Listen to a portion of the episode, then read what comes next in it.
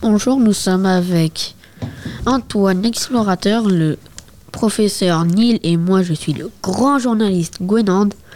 Aujourd'hui nous allons parler de l'Antarctique et surtout de la station, de la Concordia. La question qu'on se pose est pourquoi la science s'intéresse à l'Antarctique? Alors, mon cher Antoine, que peut-on analyser dans les glaces de l'Antarctique?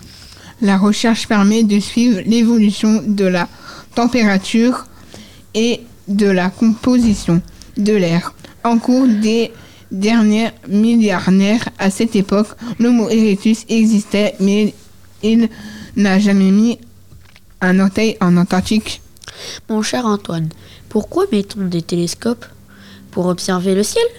En Antarctique, le- l'atmosphère est transparente et on peut très bien observer le ciel et les planètes ainsi que les micrométéorites. Quelles sont les sciences qui vont faire des recherches en Antarctique, Neil?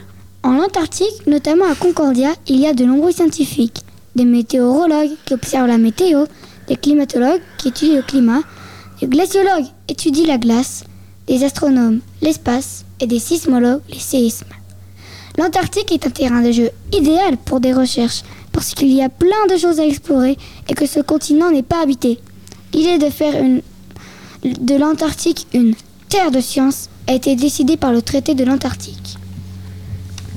Quels pays peuvent venir faire des recherches en Antarctique?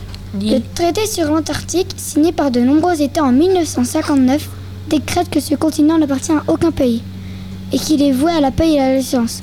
Comme conséquent, de nombreux pays viennent y faire des recherches scientifiques, comme la France, l'Australie, le Chili, l'Argentine, le Royaume-Uni, la Norvège, la Nouvelle-Zélande, les USA, l'Ukraine.